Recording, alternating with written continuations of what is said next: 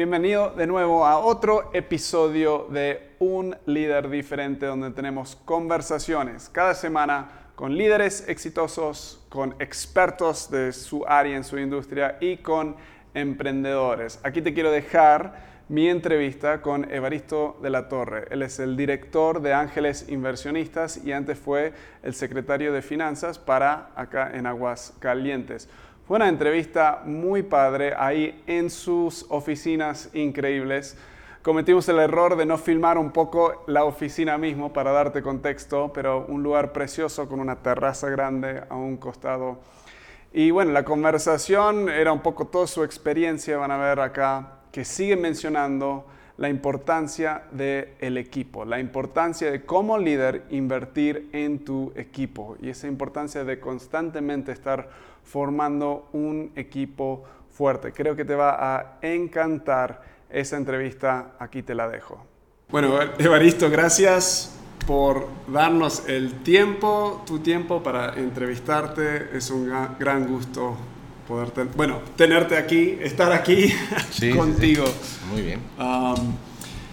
bueno, eh, me encanta esta porque todavía no sé mucho de ti, o sea, te dije antes de arrancar que te googleé ahí y encontré algunas fotos de, tu familia y todo eso, pero me encantaría, solo para dar contexto para los que aquí capaz no te conocen, eh, quién eres, qué haces ahora y luego volvemos atrás a, a tus inicios, digamos. Ok.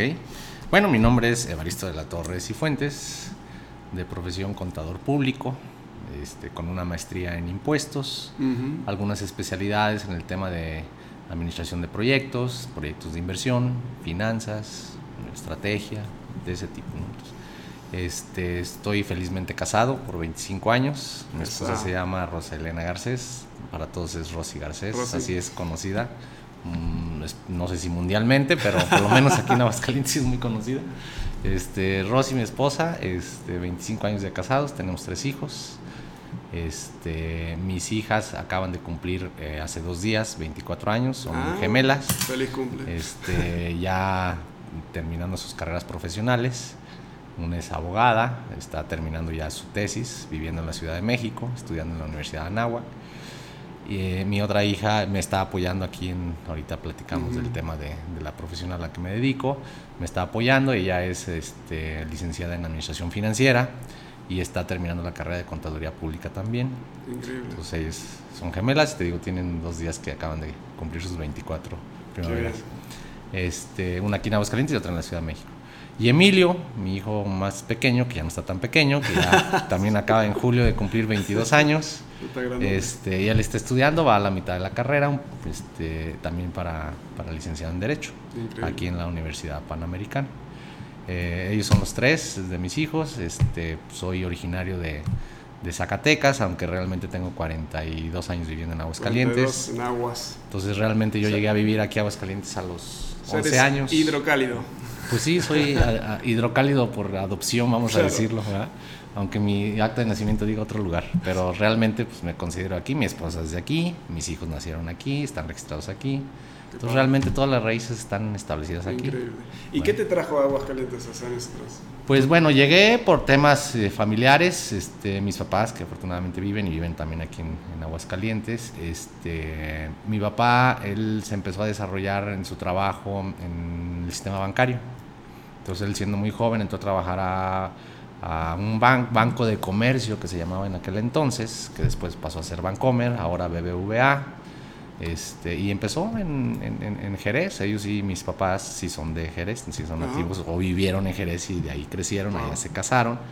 Y estando mi papá trabajando en Bancomer, le tocó empezar a abrir sucursales bancarias. Era el momento en aquel entonces este, en que se pues, iban aperturando conforme van creciendo las localidades, pues iban aperturando este, sucursales. Entonces eh, a mi papá le tocó venir a esta zona, en el estado de Aguascalientes y pegado con Zacatecas, a aperturar las primeras sucursales. Y llega a Calvillo, que está aquí a media hora de Aguascalientes, este, donde estuvimos 6, 7 años. Ah, ahí, acá en Calvillo. Aquí en Calvillo. Ah, Entonces realmente... A mí me registraron en, en, Jerez, Zacatecas, pero pues toda mi infancia a los, hasta los seis años, a los ocho años, recuerdo, fue en Calvillo. Eh, entonces él estuvo ahí de gerente de esa sucursal, la, aperturó la, la, sucursal, estuvo ahí, luego nos movimos a otras dos localidades, dos, tres años, y llegó aquí a Aguascalientes cuando yo tenía 11 años. Y él estuvo en Vancomer muchos años hasta que ya se retiró. Pero es como yo llegué aquí a la ciudad de Aguascalientes. Entonces ahora estás, o sea, en estas oficinas increíbles. Es, a mí me encantan nuestras oficinas, pero estas la verdad, están bien padres. Es Cuando uno de los pocos edificios que no tienen nada alrededor, que puedes ver, está Tienes muy, vista antes de que se nos, nos Tienen una, una, parrilla ahí afuera, tienen un salón, está precioso. Cuando quieras hacer entrevistas o llevar a cabo un evento, está a tus órdenes. ¿eh? Increíble. ¿Qué están, ah, qué están vendiendo, desarrollando, vendiendo fraccionamientos? ¿Qué están haciendo Mira, este, bueno, te platico un poquito mis antecedentes, porque he variado dos o tres, este, vamos a decir, actividades dentro de, mi desarrollo profesional. Yo me titulé de, contador público en el año del 89. Este, y estando como por el 80, bueno, realmente toda la carrera empecé yo a mm. trabajar.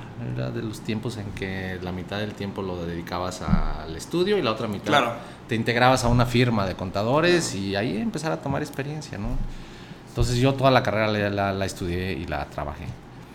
Pero ya en forma de tiempo completo entré a una firma este, que hoy es conocida como Deloitte, que bueno, ha tenido diferentes cambios de nombre, fusiones, integraciones con otras firmas a nivel nacional, mundial, etc. Y ahí estuve por 20 años ejerciendo la, la profesión de contaduría pública. Este, empecé desde los inicios como estudiante y llegué a ser socio en el 2001, 2003. Me retiro de esa firma en el 2008 y este, represento también a otra firma a nivel mundial que se llama Grant Thornton, también dedicada ¿Se a los... llama qué? Grant Thornton.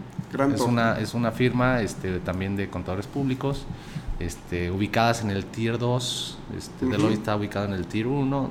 Grant Thornton es un poquito enfocado hacia la mediana empresa o, considerada como un Tier 2. Eh, y estuve del 2008 al 2014 dado que en el 2014 me extienden una invitación para ser secretario de Finanzas del municipio de Aguascalientes. Entonces, por temas de independencia y de conflicto de interés, debes de dejar de ejercer la profesión para tomar una posición pública o un puesto público. Sí. Entonces, tomo licencia en ese entonces, 2014-2016, para dedicar este, mi actividad profesional a la Secretaría de Finanzas del municipio. Termino 2016, regreso y continúo con una firma de contadores públicos que se llama Servicio de Contabilidad y Fiscal de la Torre, este, que de alguna manera tiene comunicación o alianzas este, de, vamos a decir, de colaboración con firmas este, nacionales e internacionales. Esa es, vamos a decir, la base de todo mi desarrollo profesional y de lo que me he dedicado en todo este tiempo. No lo he dejado.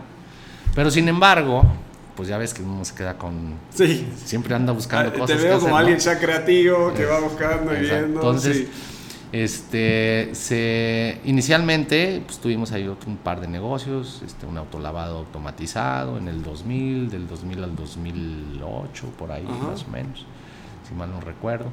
Eh, y algunas otras actividades, pero este, desde el punto de vista inmobiliario, que ahorita es donde me ocupa más el tiempo, en el 2006, 2007, un grupo de amigos nos juntamos, tres amigos nos juntamos y empezamos a explorar, este, cada quien dedicado a su mm. actividad particular, pero en una, reunión dijimos, oye, pues hay que explorar más cosas, ¿por qué no nos juntamos y empezamos a desarrollar? Veíamos una, una oportunidad, una necesidad en el tema inmobiliario, de decir, oye, ¿por qué nosotros no enfocamos, nos, nos integramos y utilizamos parte de nuestro tiempo en empezar a desarrollar? Y ahí empezó la aventura de la parte inmobiliaria hoy en día, pues ya estamos desarrollando este, fraccionamientos de, buen tamaño. Estoy hablando de pues, 11 años. ¿Y aquí más que nada en Aguascalientes? En Aguascalientes, no, es, dedicado es, este, aquí a la, la, ciudad de Aguascalientes y al estado de Aguascalientes. Este, hemos pasado por diferentes procesos, vamos a decir, no lo he hecho solo, sino al contrario, más bien ha sido como resultado de juntarnos este, inicialmente varios amigos y a partir de ahí crear una sociedad, empezar a desarrollar y bueno, ya cada quien va de alguna manera tomando su, su, dirección. A partir del 2013 se constituyó una empresa que se llama Ángeles Inversionistas de Aguascalientes, la cual es ahorita la que está en, pues, al todo lo que da con el desarrollo de, de, de proyectos inmobiliarios. Increíble como esos proyectos que arrancan acá al costado empiezan a... Sí, se empiezan a desarrollar, crecer y llega un momento en que dices, ah, caray, pues esto ya es de veras, ¿verdad? ya no es así como que, ay, mira, vamos no a... Es part-time. Exactamente. bueno, entonces ahí se, se, se estableció hemos desarrollado algunos fraccionamientos, debo decirlo, no solo, sino en, esa, en, esa, en, esas sociedades.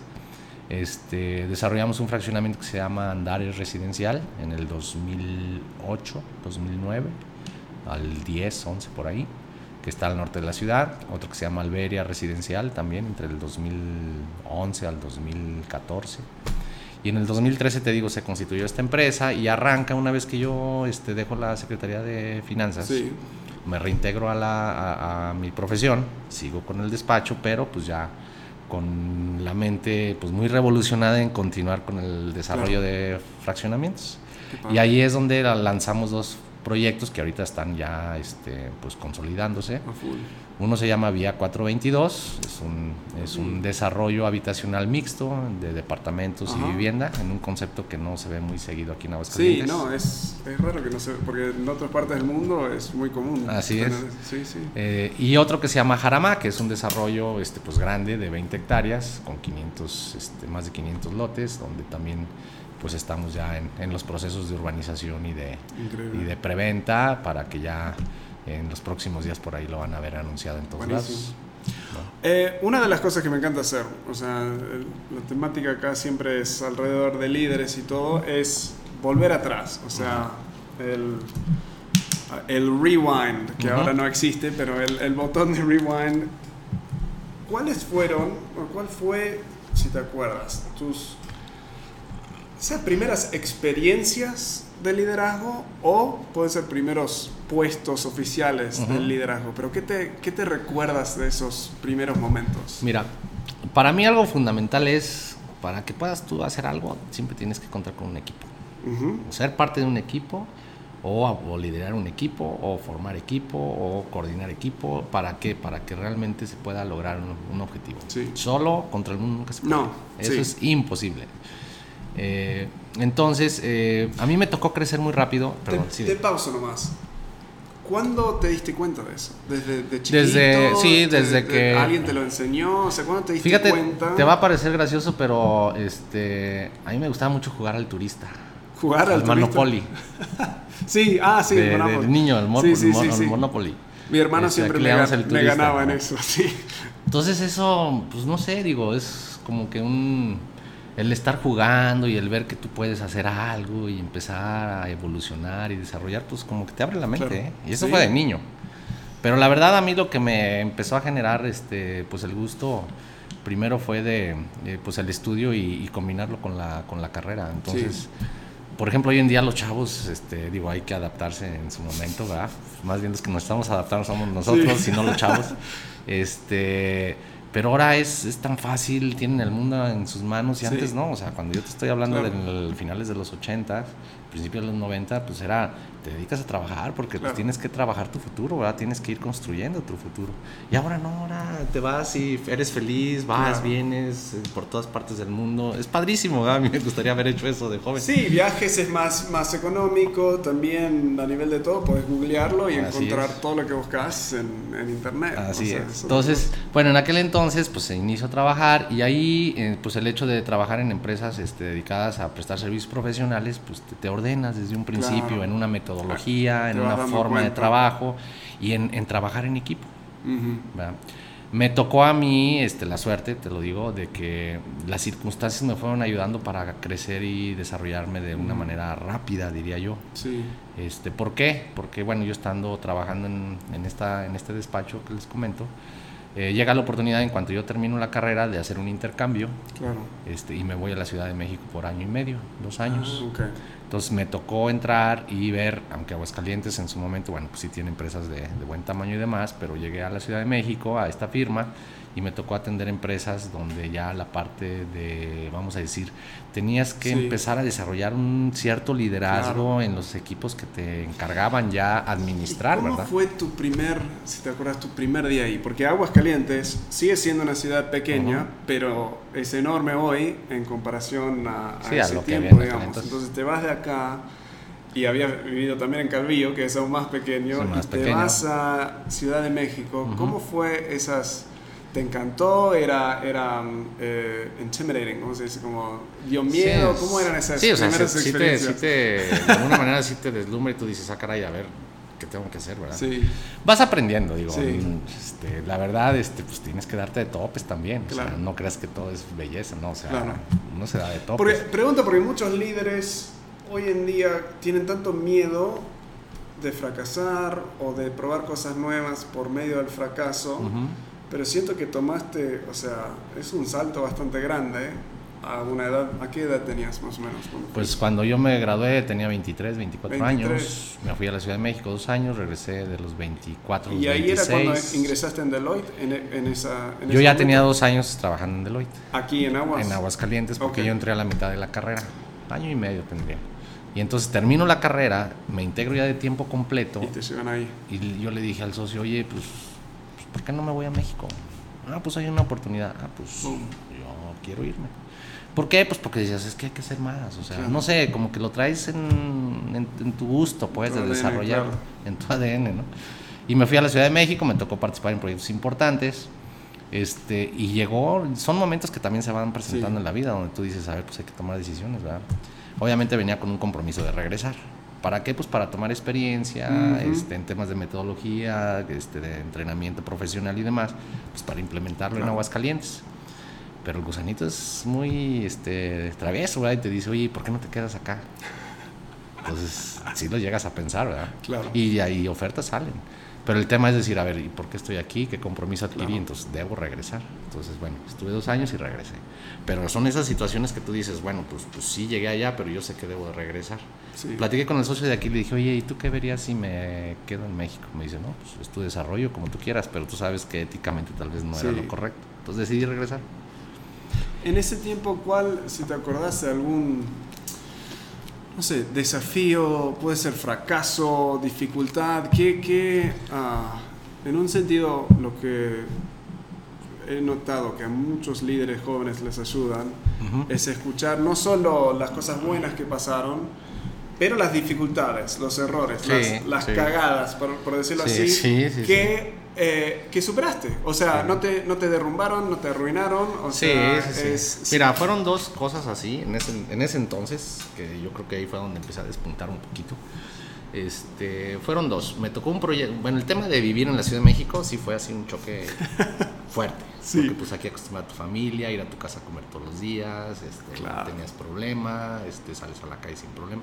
Y allá tienes que adaptarte y organizarte en una agenda, en un horario, levantarte temprano, cuando pues, yo aquí me levantaba A la un hora poquito más sí. tardecito, pero allá es mucho más temprano, el tráfico, la gente, el cuidado, la seguridad, dónde vivir. Entonces, de alguna manera, ese choque sí, sí representa un reto de decir, híjole, híjole, sí tomé una buena decisión. Claro. Eso fue la primera. La segunda este, fue que dentro de los proyectos que me asignaron, me asignaron un proyecto que fue muy retador. Era la implementación de un ERP o un sistema integral de, pues, de administración y de manejo de información, este, llamados ERPs, Enterprise Resource Planning se llaman, en una siderúrgica que está en las Cárdenas, que se llama. SICARS. Entonces, el- la firma tenía un proyecto de implementación de SRP y esos son proyectos pues muy, Muy grande. muy grandes. Entonces me integraron al equipo y me mandaron a la, a la- ahí al campo de batalla. ¿verdad? Entonces me dieron mi fusil, órale, No, aviéntate. Wow. Entonces llego y te enfrentas a eso y dices, a ver, pues, pues sí, o sea, hay que, hay que, hay que ordenarse, hay que utilizar, aprender a usar las metodologías. Las metodologías están ahí, pero tú las tienes que leer, las tienes que saber cómo. Entonces ese fue un reto importante de decir, chin, pues estoy aquí, ¿verdad? Y tengo que sacarlo. Ese fue un reto importante. Y aparte yo entré en un proceso donde ya, ya los tiempos eran muy justos, entonces la, la tensión ya era un poco alta de que se termina, no se termina, se acaba, no se acaba. Y bueno, fue un reto interesante, pero eso te enseña a, a tener tablas, ¿verdad? Sí, esa, ¿qué, ¿qué te animaba a como seguir adelante? O sea, hoy en día siento que como lo que mencionaste antes, y creo que es cierto, eh, cada, cada generación tiene sus desafíos distintos, no estoy diciendo que es, pero a veces siento que es un poco más fácil hoy en día o estamos acostumbrados a todo más instantáneo, mensaje de texto, eh, email, YouTube, o sea, tenemos todo acá y es rápido. Así es. Eh, entonces, lo que genera es, siento que no hemos desarrollado paciencia. O sea, tener que esperar por algo. O sea, el momento que tenés que o, superar cosas difíciles. ¿Qué has aprendido acerca de superar cosas difíciles y seguir? O sea, mencionaste las dos cosas. Vivir en una ciudad mucho más difícil y sí, sonaba como te generaba esa duda. ¿Tomé la decisión correcta o no? Combinado con desafíos muy difíciles. ¿Qué te apoyaba? ¿Qué te, qué te ayudaba enfrentar eso y seguir adelante? Pues mira, lo primero que tienes que hacer es tener confianza en ti mismo, trabajar en equipo. Este, y, pues dar lo máximo de ti. Tú dices, oye, pues, o sea, es un reto, pues sí, puede ser difícil, complicado, pero pues tú sabes que lo puedes hacer, entonces hay que hacerlo. Este, en ese sentido yo creo que es lo que en la vida profesional pues a mí me ha, me ha, me ha guiado, ¿no? el, el, el, saber y tener las herramientas y, y, aprender y saberlas usar, yo creo que también eso es fundamental. Entonces, ¿Qué sientes? Pues te sientes respaldado, no estás solo, ¿verdad? En una batalla. ¿Y quién te respaldaba? ¿Quiénes fueron algunas personas? Pues obviamente dentro del desarrollo, pues dentro de los equipos, pues me tocó, por ejemplo, cuando yo entré aquí al despacho, pues hubo un encargado que era mi jefe y que de alguna manera pues administraba, yo siendo todavía un asistente, y luego después me tocó a mí ser encargado, y pues al ser encargado senior que le llaman, pues a través de un gerente, estilo de ese gerente pues a través del socio y luego a través de un comité. Entonces como que vas creciendo en esa estructura organizacional. Sí. Y obviamente pues quien, quien está este, en el mando superior pues es una guía para ti. Claro. Entonces tuviste te exige pero también te enseña. Bueno, eso es interesante porque muchos siento que tienen líderes, pero no sienten el apoyo del líder. O sea, solo, solo escuchan la voz del líder cuando... Más hoy en día. La están haciendo mal. En esa época, ¿quiénes fueron algunas personas que sentiste que realmente invirtieron en ti y cómo lo hicieron? Pues fue, en principio fue el socio de la oficina de Aguascalientes que cuando platicamos ese tema me dijo, adelante. Wow. Entonces, en vez de mantenerte acá y no dejarte, te permitió... Tómala, claro, porque él dice, oye, pues le estoy invirtiendo, ¿por qué? Porque esas prácticas de servicios profesionales, pues el día de mañana se van a poder ofrecer en Aguascalientes. Y por eso sentías la obligación de, el compromiso, digo, de, regresar. Al regresar, obviamente, bueno, pues todo el coaching que vas este, eh, teniendo durante tu desarrollo profesional, te digo, en esas estructuras de trabajo, particularmente en una firma de servicios profesionales, que están estructuradas de esa manera, este, pues sí te va dando esa guía y esa experiencia. Entonces, lo que haces tú, lo que te enseñan, lo que te, pues, te ayudan, etcétera, pues vas formando, te vas formando, formando. Y me tocó la suerte de que al momento de que llego a Aguascalientes, pues sí me, me dicen, bueno, pues ya bienvenido, ahora empieza a desarrollar lo que aprendiste ya. Entonces eso también te abre a decir, a ver, pues, pues vamos a formar equipo y empezar a desarrollar. Y eso empezó a, a, funcionar de alguna manera. Este, y todavía aún más, me toca tomar otra decisión importante en aquel entonces, porque yo estando en el despacho recién, vamos a decir que acaba de regresar de la Ciudad de México, invitan al socio del que me estoy refiriendo, se llama Enrique Clemente, lo invitan para ser secretario de Finanzas del Estado de Aguascalientes. Ah, el socio que estaba acá en Aguascalientes. El socio que estaba aquí en Aguascalientes, cuando yo ya regreso de México para desarrollar el área, pues, pues, mi jefe y pues obviamente le tengo que rendir cuentas y pues hacer un plan de trabajo, desarrollar las prácticas, vender los servicios, etc. Pero de repente me, me, pues, me voy a la Secretaría de Finanzas, ¿te vienes conmigo o te quedas en el despacho? Entonces yo le dije, no, pues yo me quedo en la, la oficina, yo no me voy al servicio público. Él se va a seis años y me deja como quien dice, era una firma internacional y todo, pero en, la práctica específica que a, la que yo estaba, pues me quedo como encargado. ¿A qué edad más o menos? Pues yo tendría 27 a 28 años. Wow, súper joven. 28 años yo creo. Este, y, eso me permitió ser gerente muy rápido. O sea, como que esas oportunidades se fueron dando y pues, las decisiones que se van tomando. En ese momento pude haberme ido al servicio público, tomar un puesto tal vez mucho, mejor pagado, pero sin un futuro tan interesante como podría ser. Al menos no era mi perfil. como la firma de servicio profesional. Me quedo y pues ahí subo a gerente y él estando este de secretario de finanzas, pues ahí como que me encarga yo ahí la parte de la práctica y obviamente con otros socios, del de auditoría, este, el de impuestos y demás, pero sí desarrollando nosotros la práctica de consultoría. Este, y esa fue también así como una parte que me marcó hacia, hacia donde yo quería continuar. Este, y, es, ese tipo de, vamos a decir, de soporte y de apoyo, aunque no sea, vamos a decir, de estoy contigo, coachándote día a día, el, el, el, que sí te, vamos, te respalden en las decisiones y, que de alguna manera veas que esa decisión tiene un beneficio el día de mañana, eso para mí ha sido lo que ha ayudado mucho. Bueno, espero que te esté gustando la entrevista con Evaristo.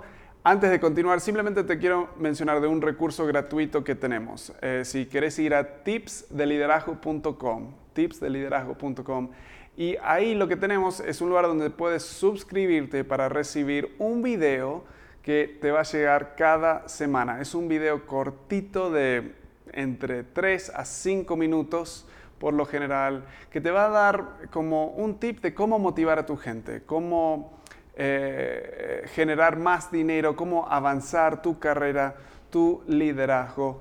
Ah, estamos desarrollando esto y seguimos agregando, pero ahora, si, si empezás ahora, puedes empezar a recibir uno cada semana por creo, hay como 60 videos que ya hemos hecho que están ayudando ya a miles de líderes por todo el mundo. Así que si te interesa avanzar un poco más, saber cómo realmente motivar a tu gente, cómo organizar tus finanzas, cómo armar presupuestos, diferentes cosas así, anda tipsdeliderazgo.com.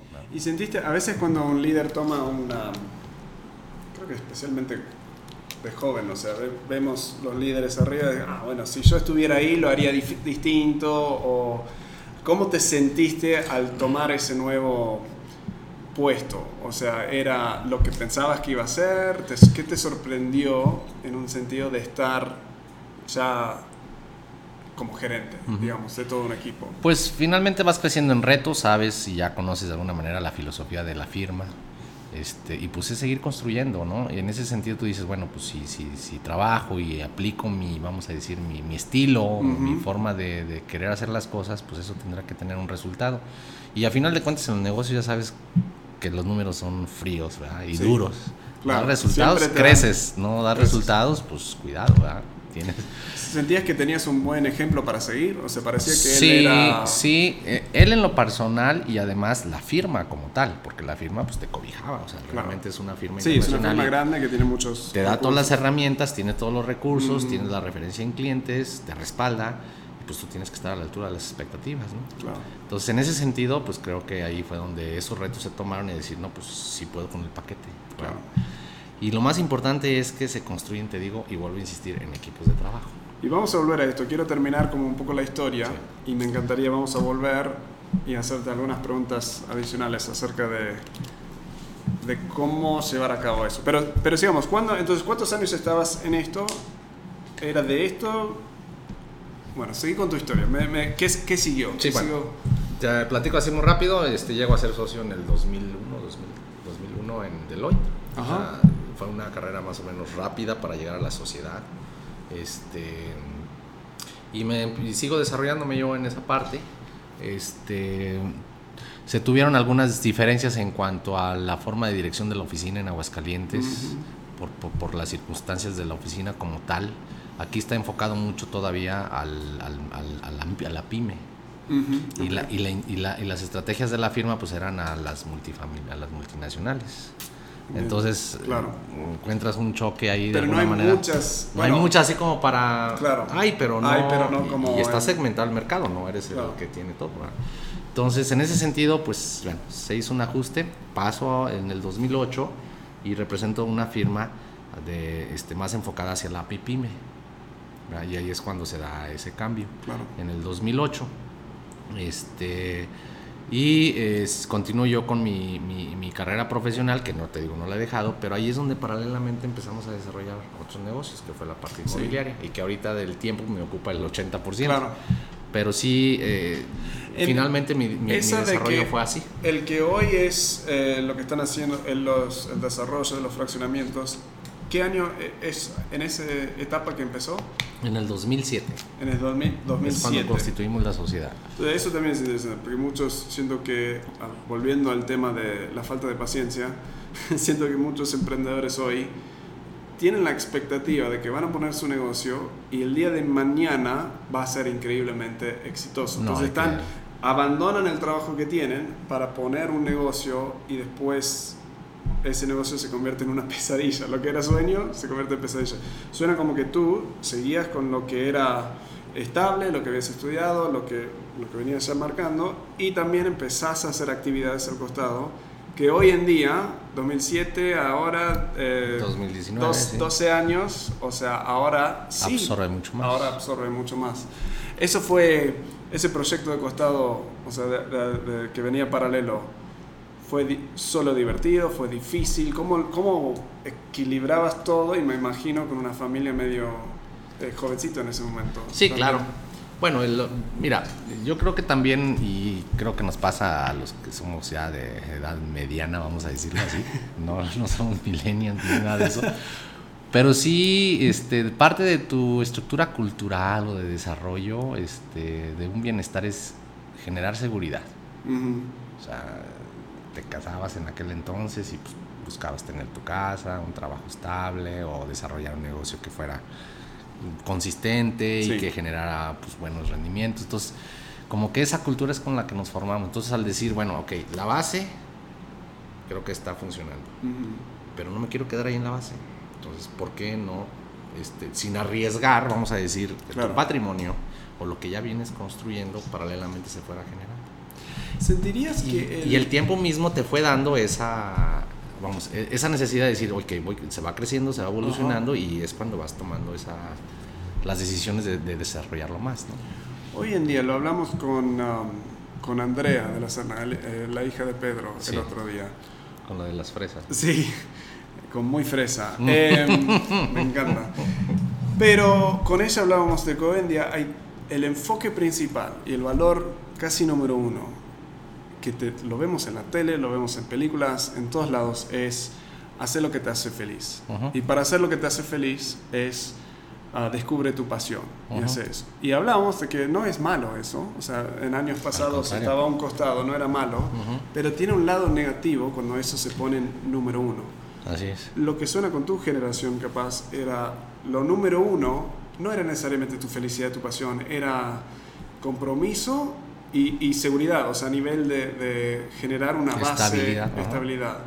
Lo que es interesante, y corregirme si estoy equivocado, es que enfocándote más, un poco más en eso, te ha llevado a descubrir las cosas que te dan pasión, te ha llevado a, a encontrar felicidad en diferentes, en, diferentes lados. ¿Qué le recomiendas a la persona que está como, tengo que encontrar mi pasión, tengo que hacer lo que me hace feliz? Este, sucede mucho eh, y creo que, y, con, y, yo creo que tienen razón los jóvenes de hoy en día, se cambian de carrera como si se cambiaran de casa o no sé, o de pañales, vamos a decirlo así.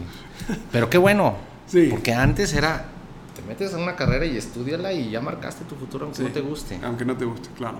Y a veces terminabas estudiando una cosa y haciendo totalmente otra. Y ahora, este, yo lo veo porque, por ejemplo, dos de mis hijos se cambian de carrera. Sí. Y antes era, oye, me voy a cambiar de carrera hace 20, 30 años. ¿Cómo que te quieres cambiar de carrera? ¿Qué te pasa? ¿Qué te pasa? Bueno, qué bueno es eso, ¿por qué? Porque precisamente lo que, lo que se debe de buscar es precisamente lo que más te apasiona, es a donde debes enfocarte, ¿verdad? Cuando eres joven, cuando terminas una preparatoria, que estás decidiendo una carrera profesional, tal vez todavía no descubres esa verdadera pasión. Sí. Y cuando inicias un tema ya de, de universidad, y estás un semestre o dos y empiezas a ver que, que, ya este, las relaciones, vamos a decir, eh, eh, académicas, con, con, la profesión, con, con, el ambiente en el que se van a desarrollar profesionalmente el día de mañana, este, pues como que dices, bueno, pues sí me gusta, no me gusta, oye, pero me está gustando más esto, pues adelante, haz el cambio, es el momento de hacer el cambio. en jóvenes te puedes equivocar, ya de grande pues te cuesta un poquito más de trabajo, no quiere decir que no, va pero sí, este, yo lo que tú me, me, preguntas es eso, de que haya realmente un, un, gusto por hacer las cosas, pero, pero siempre, este, ¿cómo te diré? Tomando las decisiones cuando veas cuál es, o cuando descubras cuál es tu pasión. A veces tu pasión no es como, no le, no le encuentras a esa edad, la puedes encontrar posteriormente, ¿no? Pero, por ejemplo, yo no me arrepiento, al contrario, yo, mi carrera profesional, la verdad, este, creo que la ha llevado bien, este, me ha dado mucha experiencia, mucho conocimiento. Eso me alentó para el, el, otro negocio, por ejemplo. En el negocio de los desarrollos inmobiliarios o en el negocio de la edificación, de la construcción, pues habrá arquitectos muy fregones, muy, buen, muy buenos para diseñar y con ideas muy, muy innovadoras y funcionales muy padres y todo. Pero cuando te metes a administrar un negocio, ahí es donde se hacen bolas. Y, los genios se quedan en genios, pero no desarrollan empresarialmente las cosas. Yo soy como al revés. Te voy a hacer, ahora sí que haciendo un paréntesis. Antes de entrar a la carrera de contador público, estudié un semestre de arquitectura. Ah, ok. Pero fue por una circunstancia de interés, de interés pero no fue porque yo había pensado estudiar arquitectura. Pues realmente yo desde un principio me había enfocado a la contaduría. Pero bueno, por circunstancias del acceso a la universidad, este, entré a estudiar primero un semestre de arquitectura. Entonces no entré a contador y entré a un semestre de arquitectura y, luego, después me cambié. Este, porque para diseñar, o sea, a mí me cuesta trabajo diseñar. O sea, no soy tan creativo para diseñar. O sea, ahí sí lo reconozco. Pero me he enseñado a administrar. Entonces, el modelo de negocio de la parte de los desarrollos inmobiliarios, mi base fundamental es la viabilidad del proyecto, sabiéndolo administrar. Y por eso te vuelvo a insistir en el tema del, trabajo en equipo. O sea, si yo me pongo a diseñar, olvídate, voy a hacer una tontería. Mm. Pero hay quien tiene ese talento, bueno, pues sumar. Quien este, tiene, el tema técnico de la edificación o de la ingeniería o de, no sé, del, del, suministro de proveedores, etcétera, ¿no? O del manejo comercial también, que pues, es entender el gusto de la gente. Entonces, es formar esos equipos pues para que realmente pueda funcionar. Y suena como que una, uno de los patrones de varias de estas entrevistas que noto es, eh, es más, lo pusimos como el título de la entrevista con, con Andrea, es toma acción, hace algo. O sea, lo peor que puede pasar es te equivocas y tenés 23 años o tenés 27 años y, y arrancás puedes empezar otra vez, de nuevo. O sea, probá, si pensás que es tu pasión, no esperes para confirmarlo toma acción, hace algo, cambia varias veces y luego sí va a llegar el momento, pero vas a estar en ese momento de tomar una decisión con muchas experiencias detrás de ti y poder tomar algo más sabio. Sí, yo creo que dos cosas ahí me, me, atrevería a comentar. La primera es que definitivamente tienen que tomar acción y equivocarse en el camino. O sea, creo que tropezar con una piedra eso te enseña más que no tropezar. Sí. Te hace más fuerte, te hace más más este más evaluador más paciente más o sea no sé en ese sentido creo que te construye mejor o te hace madurar mejor o más y la otra es híjole quitarse del chip la vamos a decir la comodidad que nosotros como padres le hemos dejado a los hijos o a las generaciones nuevas Ok. ¿por qué? porque este yo sí noto este que que ya lo, o sea, las herramientas son mucho más accesibles y más fáciles. Y quien tiene la, el emprendedurismo de decir, oye, yo quiero emprender algo, tiene un chorro de herramientas para hacer.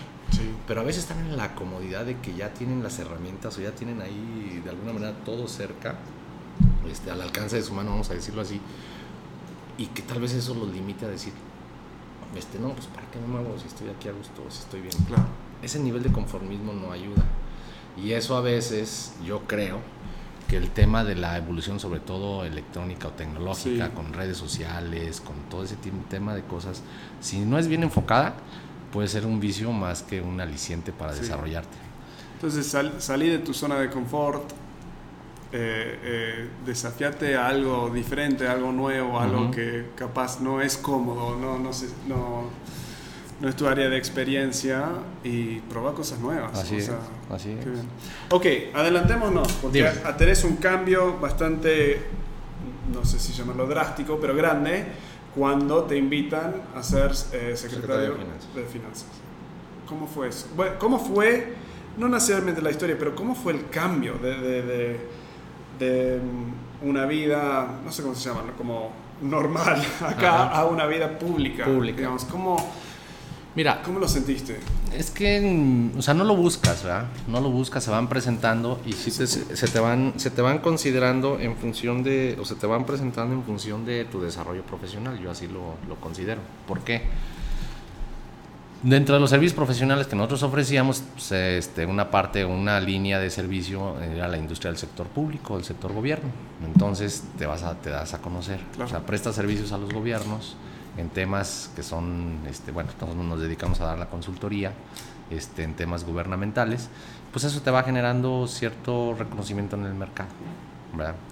Por otro lado, paralelamente también dentro de las actividades profesionales, pues formando parte de, los, de las agrupaciones o colegios, Colegio de Contadores Públicos, este, me invitaron a participar en la Coparmex, este, fungí ahí en algunos temas del consejo directivo de Coparmex, como también en el tema de, este, liderando ahí la comisión de desarrollo económico, el tema de la, también la, tesorería, de, la, de ahí de, de un sindicato o de la agrupación, y de alguna manera eso te da, o sea, te, te, permite que la profesión, más los temas este, de las asociaciones y demás, pues te vas, te, te, vas dando a conocer en el mercado y pues la gente te ve. Y bueno, este, pues yo estaba en mi oficina, de repente me llegan, me visitan, este, con un, una persona que me está apoyando este, en, en, los proyectos inmobiliarios y me dicen, oye, pues queremos hablar con tu jefe. Pues sí, quieren algún servicio, pues claro, se los refiero, ¿verdad? Yo en ese momento pues yo ya traía paralelamente la parte de los servicios profesionales de contaduría pública y la parte de los desarrollos inmobiliarios. Y entonces me fueron a visitar y me dicen, oye, pues hemos sabido usted. El municipio eh, acababa de renunciarle su secretario de finanzas. Entonces fue un tema coyuntural porque pues yo ni en campañas. Claro, nada. este, realmente desde el punto de vista profesional. Y me hablaron y me dijeron, oye, estamos buscando a alguien que sea independiente que no tenga que ver con la política y que como es un área de mucha responsabilidad, pero también muy técnica, pues buscar a alguien que en la profesión pueda cubrir el perfil y así fue como me llegó la, la, invitación a participar en una terna para ver si en esa terna podría salir este seleccionado para fungir como secretario de finanzas y así fue como se dio pero no fue algo que tú dijeras, oye, yo quiero ser secretario de finanzas. No, no era tu sueño. De hecho, a mí previamente se me había presentado la oportunidad de moverme al sector público y dije que no. No, claro, no, me, gustaba. Sí, dijiste que cuando tu jefe se fue, claro. Que me dijo, vente a ayudarme acá a la secretaría o te quedas en la firma. Y yo le dije, no, yo me quedo en la firma. Este, sí es, mira, es muy retador también, se aprende muchísimo tiene una, forma de trabajo distinta. Sí, iba a preguntar, este, ¿cómo cambia? culturalmente sí es diferente. Este, hay gente muy valiosa allá adentro. Hay mucho que hacer, hay áreas de oportunidad. Está evolucionando el tema precisamente porque México dentro de eso, dentro de ese crecimiento y ese desarrollo, perdón, dentro de ese crecimiento y ese desarrollo y al conformar México este, parte de los organismos internacionales como la OMC, etcétera, pues está obligado a desarrollar mejores prácticas de gobierno, empresariales, etcétera. Entonces tiene compromisos de desarrollo muy importantes, de evolución de sus gobiernos, de transparencia, de rendición de cuentas. Entonces, en ese sentido, pues hay mucho que hacer. Entonces llegas y llegué y dije, oye, pues aquí hay muchísimo que hacer. Entonces, algo del que yo había hecho en la firma me tocó es implementar un ERP, por ejemplo, en el gobierno. Entonces hicimos que funcionara. Estaba atorado, llegamos, lo desatoramos y funcionó y dimos buenos resultados. Y si no me equivoco, terminaron pagando toda la deuda, ¿no? Se pagó, se reestructuró, la, la deuda se pagó en la siguiente administración completamente, pero eh, sí debo decirlo que parte de la gestión de esta administración ayudó para que se pagara. ¿Por qué? Yo llego, veo unas condiciones de la deuda y lo que hacemos es sentarnos con las instituciones financieras y la, la reestructuramos, la renegociamos, pero le quitamos un candado fundamental que sin ese, sin ese cambio la siguiente administración no lo hubiera podido haber hecho. Había unas penalizaciones y prepagaba la deuda. Entonces, este, tú dices, oye, pues te la quiero prepagar, ¿no? Pues espérame, si me la quieres prepagar, pues te va a costar tanto. Sale carísimo, paga, prepagarla. saldría carísimo. Entonces dijimos, ¿sabes qué? Vamos a reestructurar bajo otras condiciones y me quitas esa cláusula. Logramos hacerlo. Entonces, pagar más rápido. ya la siguiente administración ya no tuvo ese problema y nosotros reestructuramos y le dimos un bajón a la deuda a más de la mitad. De lo que se recibió en, tres, en dos años y medio, bajamos más de la mitad y ya quedó un remanente que ya era más administrado y lo pudo pagar la siguiente administración muy, muy fácil, sin mayor complejidad. Mirando hacia atrás eh, y reflexionando sobre esos, eran tres años, ¿no? Tres años. ¿Tres años? Yo estuve dos años, seis meses. Seis años. ¿Te gustó? ¿No te gustó? ¿Cómo sí Es, el reto sí es importante. O sea, sí es retador. te digo, hay mucho que hacer. Este, es bien importante y eso sí lo debo decir. Es la gente que está envuelta en el sector público, que vive de eso, vamos a decirlo así, siempre está buscando cómo, no, cómo mantenerse presente. Entonces, eh, pues, viven con una, ¿cómo te diré? con un, no sé, con, con, un afán de siempre este, encontrar cómo permanecer y cómo crecer y cómo evolucionar. Cuando tú no traes es, es, es, ese chip, sí te, hace sentirte más independiente y más, más seguro de tus decisiones. ¿Por qué? Porque no, no te debes a un partido político, no te debes a un grupo, no te debes a que, oye, pues es que ahora me voy para tal dependencia, ahora me voy para acá, ahora me voy para allá. Este, y eso te permite este, tomar decisiones que puedan ser las mejores. ¿verdad? Entonces eso a mí me ayudó muchísimo. Y eso fue un reto muy importante y eso generó, creo, digo, creo que no está bien que lo diga, pero creo que me ha generado este, un cierto respeto en, en, el ambiente del sector público. Termino yo y me regreso a mi firma y siguen siendo amigos y, se atienden algunas asesorías y demás, pero haz de cuenta que yo vuelvo a mi, a mi actividad este, profesional y empresarial. Y por otro lado me dicen, oye, pero pues ya dejaste una semilla sembrada, ¿por qué no le sigues? Le digo, bueno, pues es que yo tengo algo, tengo un patrimonio y un desarrollo claro, que cuidar. sí.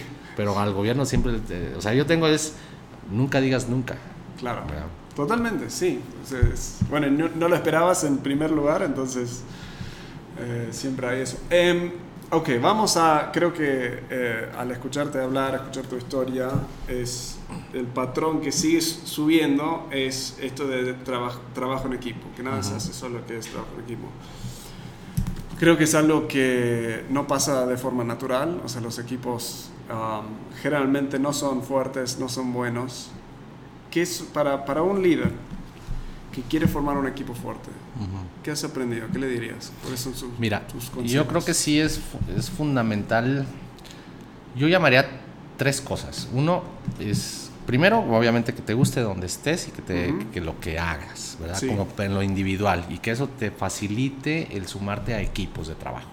Ese yo creo que sería la parte fundamental. Si estás en un lugar donde no te gusta, pues mejor cambia de lugar, vete a otro lugar.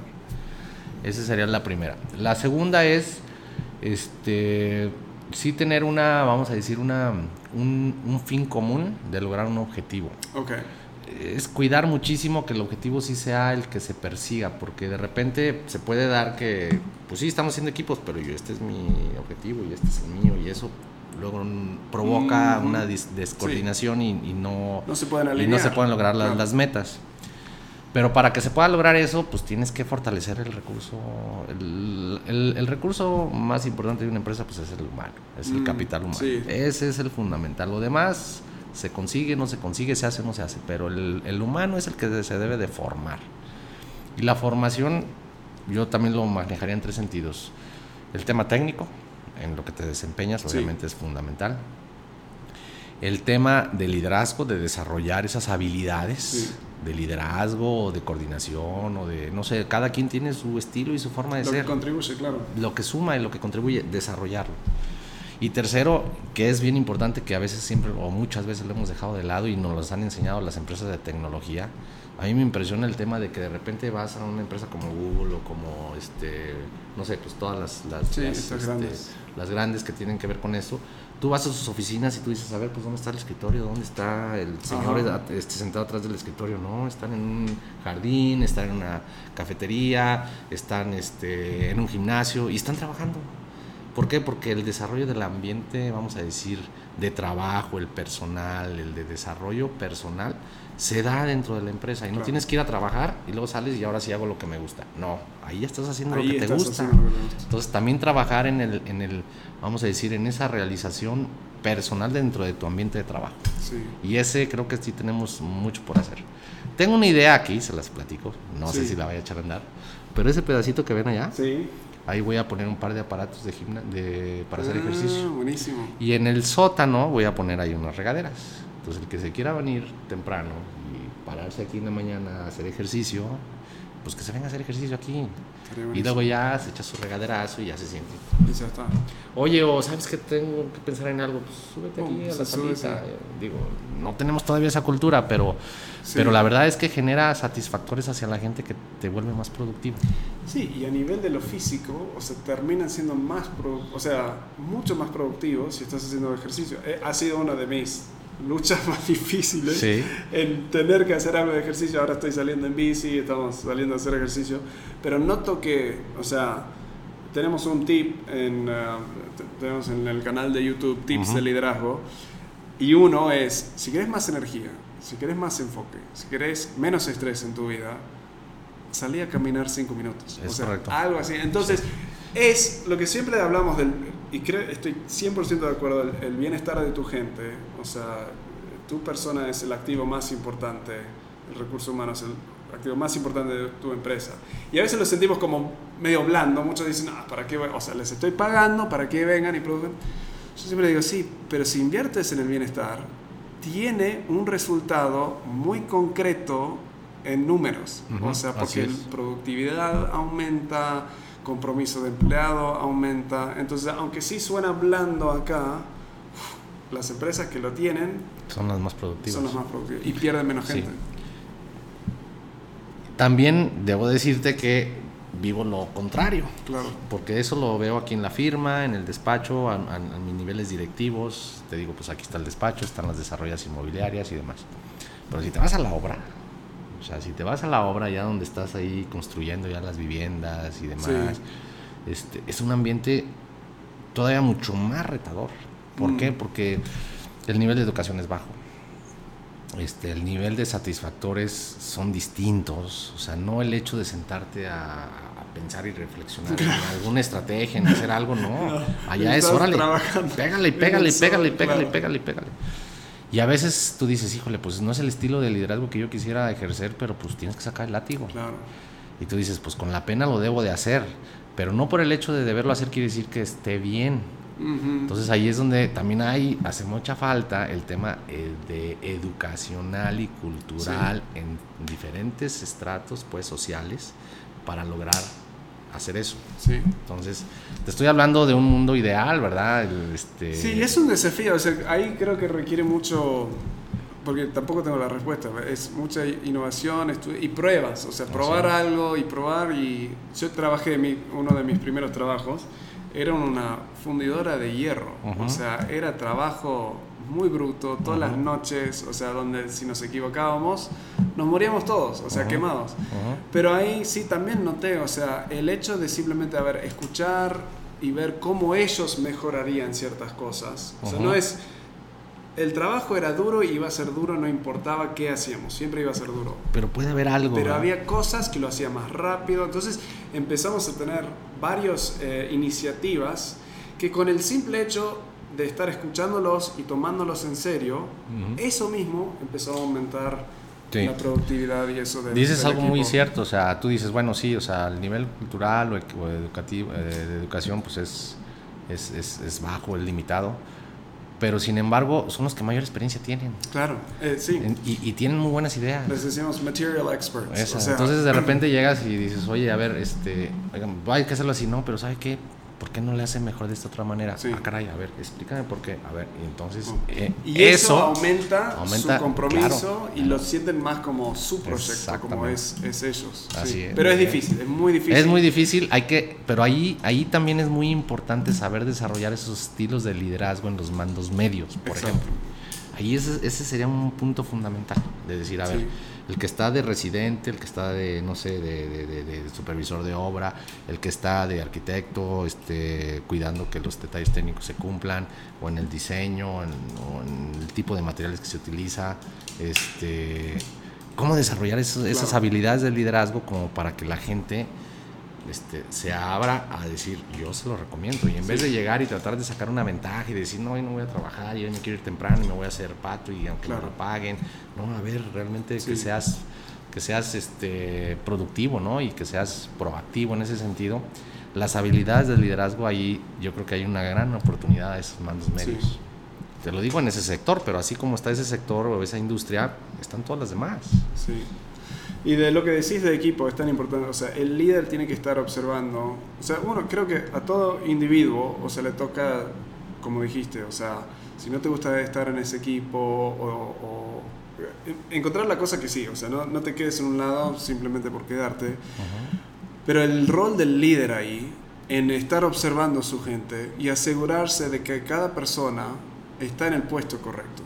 O sea, en base a las habilidades que tienen, naturales o las que, dan, las que traen al equipo, asegurarse de que están en un puesto con el rol descrito de una forma que juega sus áreas fuertes y luego estar desarrollando aún más esas áreas fuertes es algo que siento que es muy importante para el líder estar observando y ayudando. El líder para mí funciona como el coach número uno. O sea, que está haciendo preguntas. ¿Estás feliz? O sea, ¿qué cambiarías? ¿Cómo lo harías? ¿Qué necesitas? Eh, y cuando es posible, dando esos, esas mismas cosas. Y algo fundamental es el respeto a tu prójimo. Claro. Porque luego en ciertos niveles de la organización, a veces el depotismo, este, el autoritarismo, eso este, pues, genera enemistades y genera una resistencia a la colaboración, al, trabajo productivo. Pero a veces crees que si no lo haces así, pues no se van a hacer las cosas y se puede vivir un error muy grande, ¿verdad? Entonces, el respeto al, prójimo eso es fundamental. Lo que yo noto igual, a ver, ¿qué, piensas? Es, siento que ningún líder te dice, no, no respeto a mi gente. Todos pensamos que respetamos, pero si preguntas a todos, no se está creo que el error es, no se está comunicando ese respeto. Entonces, ¿qué son formas que tú has descubierto de comunicar a, a tus pares y a tus empleados? Sí. Te respeto. Mira, bueno, primero obviamente te tienes que dirigir con ellos, pues obviamente como quieres que se dirijan contigo. Eso, es fundamental, modelado. Este, hemos, hemos trabajado algunas, algunos temas en, digo, en la trayectoria profesional y demás de las evaluaciones que le llaman 360 grados. Este, bien cuidadas, bien ordenadas, porque luego a veces resultan ser como que la forma de desquitarse y, realmente no son objetivas. Pero cuidándolas, pues creo que se pueden aplicar de manera correcta. Ahora, a ciertos niveles, ¿verdad? Pero mm, fíjate que algo que me ha servido mucho a mí, este, y que a veces pues, no, es, no es sencillo ni fácil, pero es cuando hay un conflicto, o sea, que tú, por ejemplo, eres el arquitecto y tú eres el ingeniero. Entonces el arquitecto dice una cosa y el ingeniero dice otra. O el de ventas dice una cosa y el que está haciendo la obra dice otra. Y a ver, y entonces no se ponen de acuerdo. Entonces, es que fíjese que acá y allá. Entonces empiezas, en vez de generar un problema de comunicación o de integración del equipo, es juntarlos cara a cara. ¿Y qué? Cara a cara. Cara a cara, A ver, ¿cuál es el problema? Ta, ta, ta, ta, ta, ta. Sin ofenderse, sin decir nada, cada quien expone su punto de vista, se llega a una conclusión y todos felices y contentos. Hay quien tal vez no tenga la razón y pues se tiene que aguantar, pero lo más importante es que pueda hacerlo maduro suficiente claro. para que lo, lo, lo, acepte, ¿verdad? O quien este, está en una posición intransigente, pues que se vuelva un poquito más flexible. O el que no lo tomó tan en serio, pues que vea que la cosa va en serio. O sea, a veces genera conflicto, ¿verdad? Porque enfrentar a veces este, sí genera choques, pero, pero pues es mejor. Y yo creo que el conflicto en equipo es esencial. Un equipo que no tiene algo de conflicto es una armonía superficial y está pudriendo, pudriéndose todo por, por sí, debajo. Puede ser, claro. Nosotros lo que buscamos en equipos es sacar a la luz el conflicto que ya está. Es exactamente lo que estoy diciendo. O sea, juntarlos, a ver, saquen a la luz las cosas. Porque el conflicto es bueno, si es respetuoso, si es, o sea... Bien enfocado. Bien enfocado, eh, es normal. O sea, en, yo y mi esposa nos juntamos con varios matrimonios a ayudarlos. Y yo le digo, mira, en tu matrimonio no estamos buscando que no se peleen, estamos buscando que se peleen más, pero que se peleen muy saludable, muy respetuoso, muy cariñoso. Con conciencia. O sea, con conciencia, que puedan tener una discusión y no callarse o no. Y eso fomenta... A mí, este, digo, son ahora sí que frases y dichos, en el, pero porque son ciertos y, son, y si los aplicas tú dices, pues es que de veras, tienen toda la razón de ser. A mí me dijeron alguna vez que de repente te equivocas en algo y dices, no, pues para que no se enteren mejor ahí, lo trato de cubrir y para que no me regañen. Claro, Cuando apenas estás empezando. O de repente no te animas a decirle algo a alguien, este, porque pues no, no se vaya a sentir mal, mejor, ahí se la paso, no pasa nada. O este, en las dos vías, ¿verdad? El que no dice ni el que llama la atención. Y a mí me dijeron una vez así, recién empezando, mira, más vale una colorada que mil descoloridas. Porque una descolorida te va a generar un problema tras otro, tras otro, tras otro. Pero si en ese momento dices las cosas como son, eso te va a encontrar la solución y te va a generar, te va a ahorrar muchos problemas. Totalmente. Justo le dije en una sesión de consultoría a alguien, le dije, mira, si tenés miedo de cómo se va a recibir lo que le vas lo tenés que decir, lo que yo siempre recomiendo es decir, mira, antes de decírselo, decir, mira, te tengo que decir algo, y ya de una te pido disculpas, porque soy, probablemente no te lo voy a decir bien, porque no sé cómo hacer. O sea, te haces, casi, no, no el ignorante, pero te haces un poco, les explicas, no soy experto en esto, pero porque te quiero o porque te respeto, eso te quiero decir algo, perdón, luego me podés decir cómo, la próxima vez te lo puedo decir de una, la forma correcta. Ahí lo que hiciste es te creaste un poco de espacio, eh, generaste la expectativa de que esto va a doler un poco, pero luego podemos, y ahí se lo decís, o sea, se lo decís de la forma mejor y luego lo pueden procesar. Algo que también así te marca, y digo, ahorita se me viene a la, a la mente, es, por ejemplo, cuando yo hice mi examen profesional de contador público, pues todo el mundo así como que, oye, pues aquí vas a escoger de sinodales, ¿verdad? Tres profesionistas, los tres maestros los que te tenían que evaluar, ¿verdad? Y te sientes enfrente y pues todavía estás muy chavito y todo. Y entonces, este, pues a mí se me, se me antojó escoger a uno de los más duros. Ah, me ¿sí? dicen, ¿cómo te traes a escogerlo a él? Te va a hacer pedazos ahí en el examen. Pues a mí me dio clase y la verdad, pues yo me sentí muy a gusto con él. Y me, fue y me presenté y me felicitó.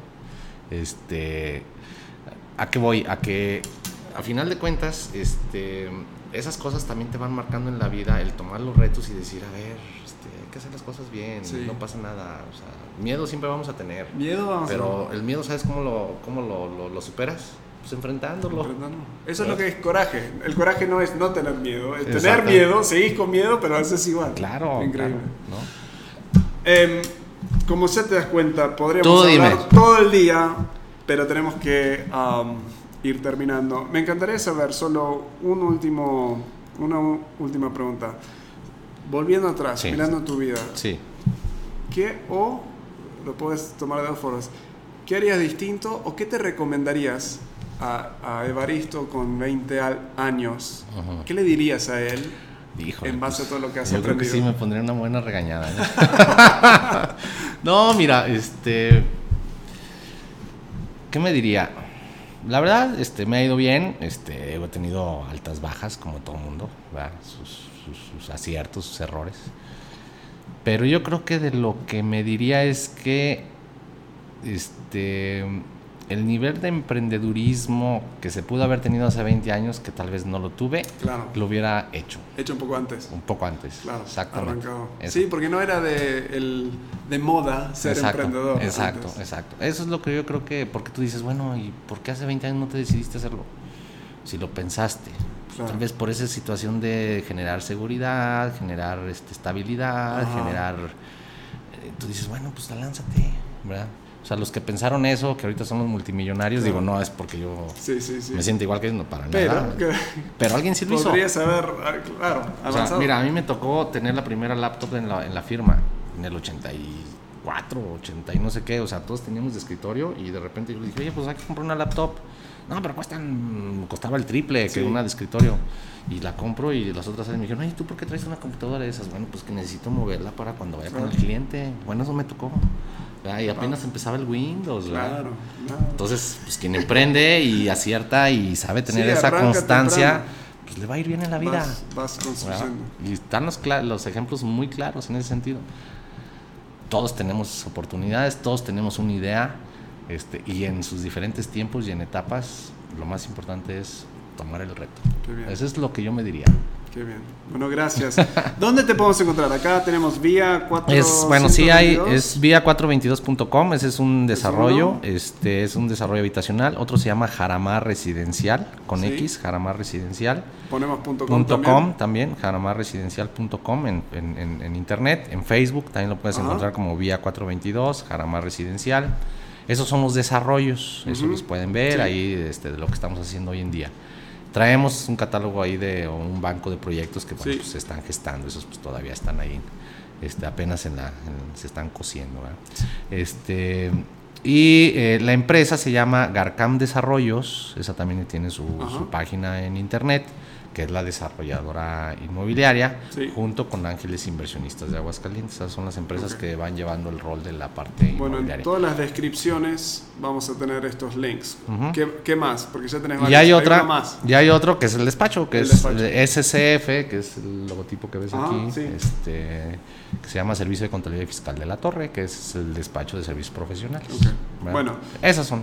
Si quieres eh, más de Evaristo y ver estos proyectos, vamos a incluir todos los links en la descripción, en YouTube, en podcast, en todos lados. Muchas gracias por tu tiempo, tus consejos. Creo que ha sido, bueno, a mí me ha encantado y me llevo varias cosas para reflexionar, especialmente acerca de la formación de equipos. De equipos. eso. Sí.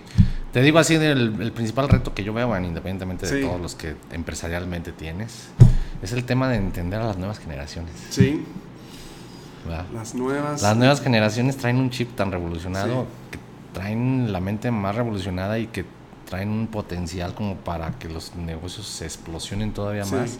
Y hay que saberlos Sí, a veces se ve solo lo negativo y pierden la, la, oportunidad de ver todo el potencial que trae, todo lo que agregan al equipo, pero es difícil. es, interesante, ¿no? Y es el conocimiento de las tecnologías y conocer y evolucionar. Por ejemplo, nosotros pues tenemos que estar al día, al día, al día, al día, al día, al día.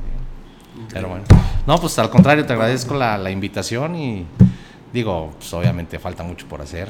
No, somos todavía un caso de éxito así ya este, que puedas tú publicitar acá en otros niveles, pero creo que vamos bien.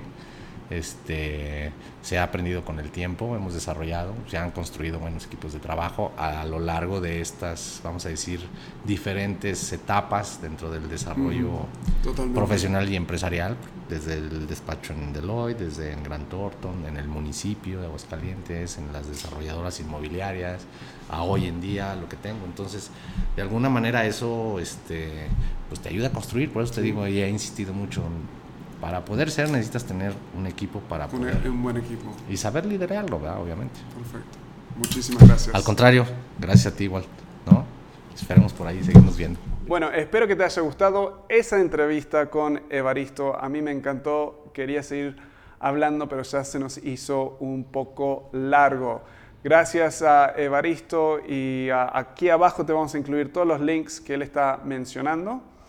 De nuevo, si quieres eh, tips, consejos de cómo ser un líder más efectivo eh, a nivel de tu equipo, tu negocio, anda tipsdeliderazgo.com y te vamos a estar enviando uno cada semana. Nos vemos en la próxima.